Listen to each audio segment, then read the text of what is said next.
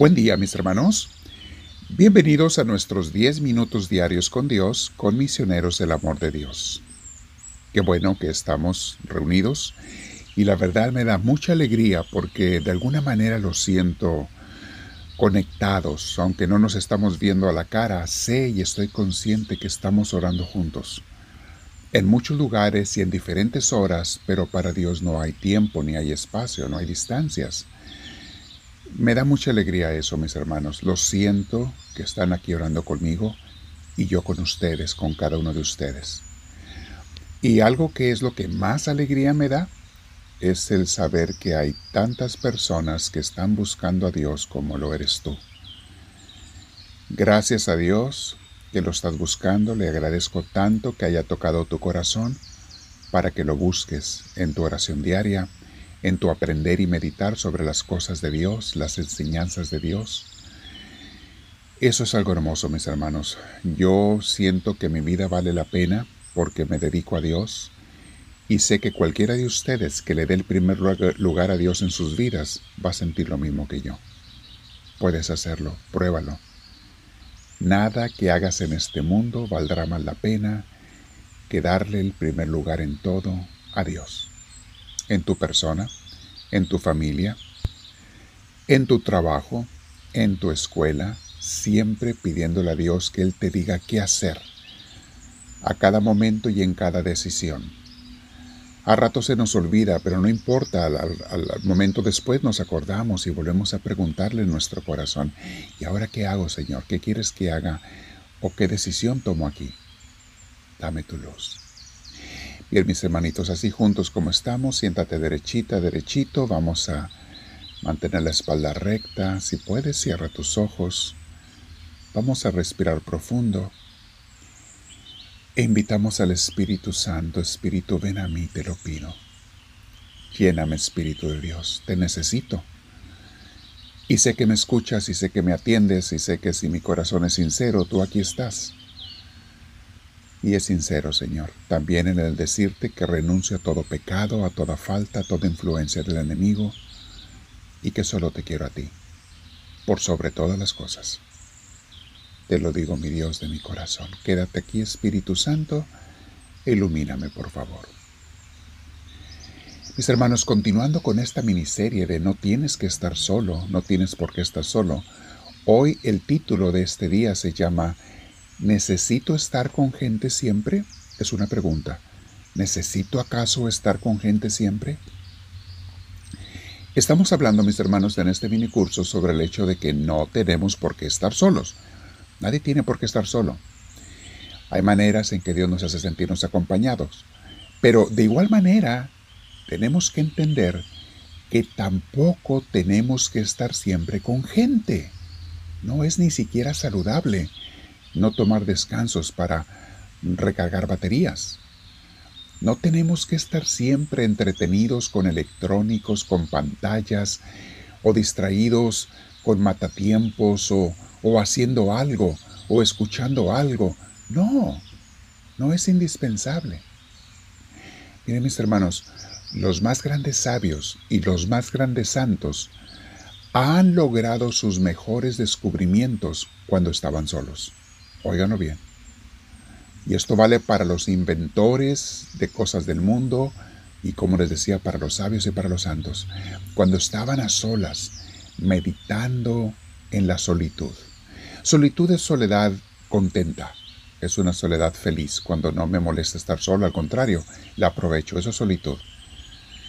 Y estaban así estas personas cuando descubrieron las cosas más importantes, cuando estaban consigo mismos, sin estar entretenidos o distraídos con personas o a veces con conversaciones superfluas o diversiones de matatiempo. No estaban con nada de eso. Estaban solos consigo mismos y su meditación y allí descubrieron las cosas más grandes de su vida. Es allí, mis hermanos, en la solitud donde Dios y su inspiración divina pueden actuar. Solo cuando tu mente está libre de toda carga, puede estar dispuesta y abrirse para Dios, o sea, para la inspiración. Porque la palabra inspiración, mis hermanos, viene del latín de la palabra inspiritus, O sea, conectados con el Espíritu de Dios. Eso significa inspirado en el Espíritu de Dios. ¿El de quién más? Es Espíritu de sabiduría. Él es el que nos da la sabiduría de todo tipo, ¿eh? hasta para las invenciones mundanas. ¿Quién crees que le dio la sabiduría a Einstein o a esta persona? Él puso de su parte con estudiar, sí, pero la sabiduría se la dio Dios. Y una cosa importante, mi hermana, mi hermano. Mientras más desapegado estés de las cosas del mundo, más te puedes apegar a Dios. Escuchemos a este gran santo, a San Pablo, en Filipenses 3:10, como dice esta frase. Considero todo como una pérdida con tal de conocer a Cristo. Todas las cosas, dice él, las considero como una pérdida con tal de conocer a Cristo, experimentar el poder que se manifestó en su resurrección, participar en sus sufrimientos y llegar a ser semejante a Él en su muerte. Hasta en su muerte quiero ser igual a Él. Y todas las cosas del mundo, dice mis hermanos San Pablo, son nada, nada. Algunas traducciones dicen considero todo como basura, como sin importancia. Claro que son importantes las cosas del mundo, por supuesto, las cosas buenas, pero comparadas con Dios, son como nada. Y a eso se refiere San Pablo.